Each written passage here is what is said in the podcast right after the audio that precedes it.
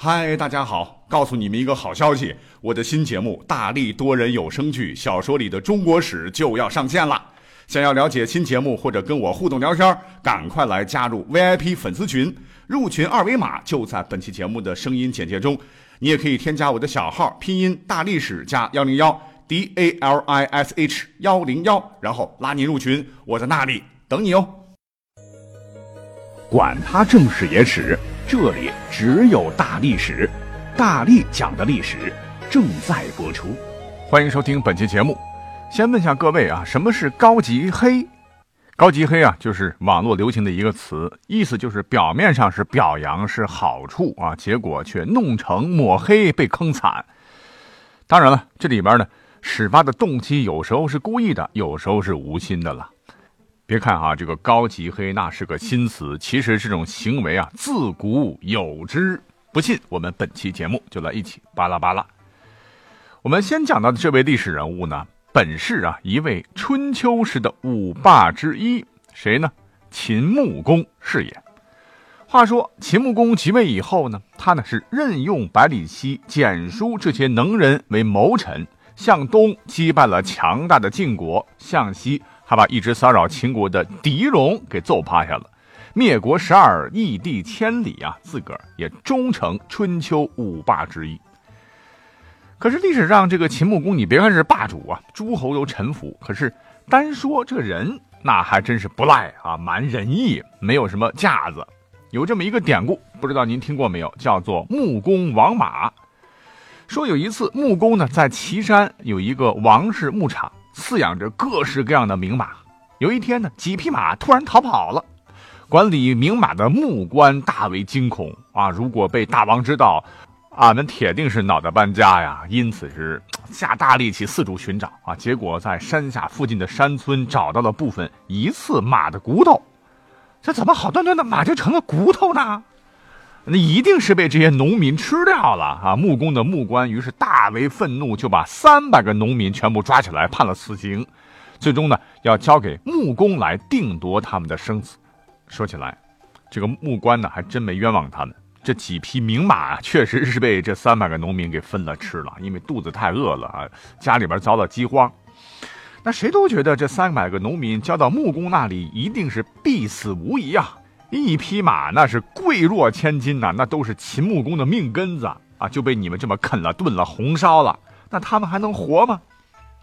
可谁曾想啊，秦穆公听了汇报以后，他不但没有狂怒，反而是很平静的说：“哦，是这样呀，啊，那既然这样，吃了就吃了吧。这几匹名马天天吃的都是上等的粮草，都是精肉，哎，就算赏赐给他们的下酒菜吧。”结果呢，这三百个农人免除了死刑，捡回一条命，是高兴的够后嘛。那几年之后，秦穆公啊和晋惠公展开了一场大战。哎，这一次秦军是疏忽大意了，秦穆公啊竟然被敌军包了饺子。就在秦穆公感到绝望的时候，我命休矣！哎，他发现敌军的一角忽然被一群骑着马啊大吼大叫的哇哇哇哇哇这个队伍就给冲出了一个口子。再一看，这帮人根本就不是士兵啊，呃，武器也很低劣了哈，但是作战很勇猛，根本不怕死，很快就帮助秦穆公稳住了阵脚。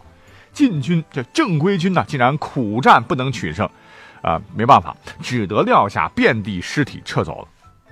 等到援军保护秦穆公脱离险境之后，到达安全地点，穆公是立即向这些勇敢善战的救命恩人们敬礼。啊，看他们穿的是破破烂烂，哎呀，就心疼啊！就问他们到底是哪里来的义勇军呢？这帮人回答说：“大王，您难道不记得俺们了吗？俺们就是从前吃了您的名马而被赦免死罪的农民呐。”那这个故事觉得还是蛮感动的，这不就是士为知己者死吗？啊，表面上看这是点滴之恩当涌泉相报的好榜样啊，实际上秦穆公的得救更要感谢他自己，完全是因为他。救了三百条性命的恩德，最终救了他自个儿啊！各位说，这位秦穆公仁义否？很仁义啊！所谓是一个好汉三个帮啊！秦穆公之所以在历史上能够取得那么大的成功，除了百里奚等老谋臣之后呢，历史上还有三位青年才俊为他称霸中原也是立下了汗马功劳。这三个人便是秦朝历史上也是最早出名的臣子，叫燕西、仲行和真虎，他们都是子车氏，都是亲亲的兄弟仨。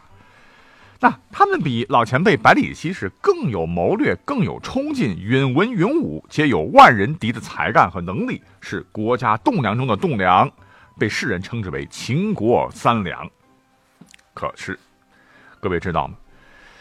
刚才讲了秦穆公的好啊，一直给大家好印象的秦穆公，他不是很仁慈吗？不是很有爱心吗？哪里知道，就在他老人家生命快要结束的时候。上演了一出“人之将死，其言甚黑”的一幕，这三位秦国的顶梁柱就被他活活的给坑死了。事情是这样的，那秦穆公啊，快咽气的时候，哎呀，估计是糊涂了啊。他说：“我这一辈子啊，最喜欢招揽天下英才。百里奚，哎，老人家已经先去了，在那个世界等我呢。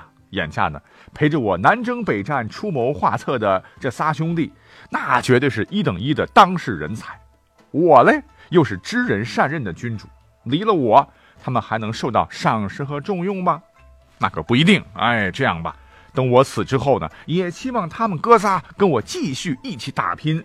那边啊，百里奚也在，他们一联手，搞不好在那个世界，我还能当霸主呢。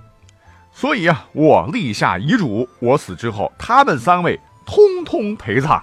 一起到另外一个世界，跟随我继续打拼。啊，您听听，这话说的多好，多动听啊！可这明明就是坑死人的节奏啊！那面对君王的这番好意，那臣子有什么办法呢？你能不接受吗？于是三位贤士啊，就在穆公死后成了墓中的枯骨。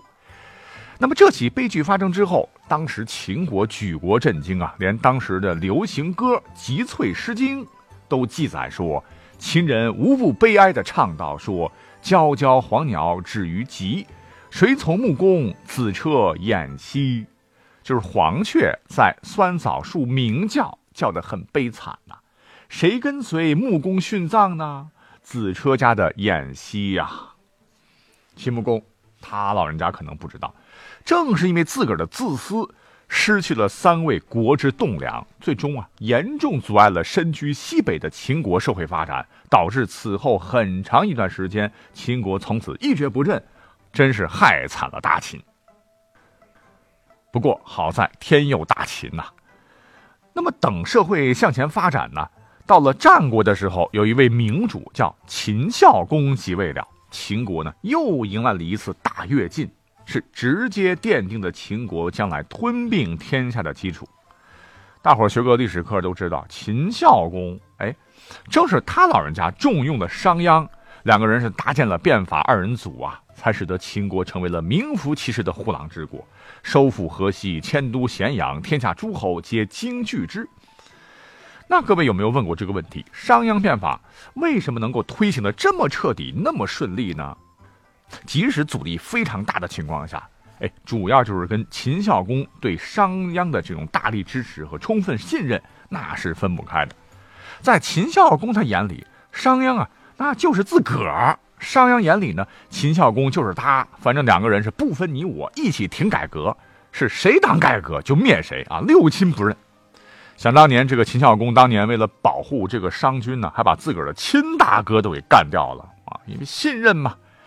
还把自个儿的亲妹妹嫁给了商鞅啊，甚至还把国土分给了商鞅。那你可见这两个人的关系好到简直可以是一个鼻孔出气。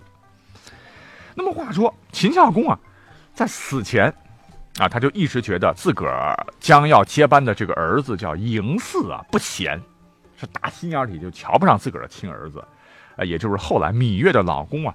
曾经有一次，竟然对他的群臣说。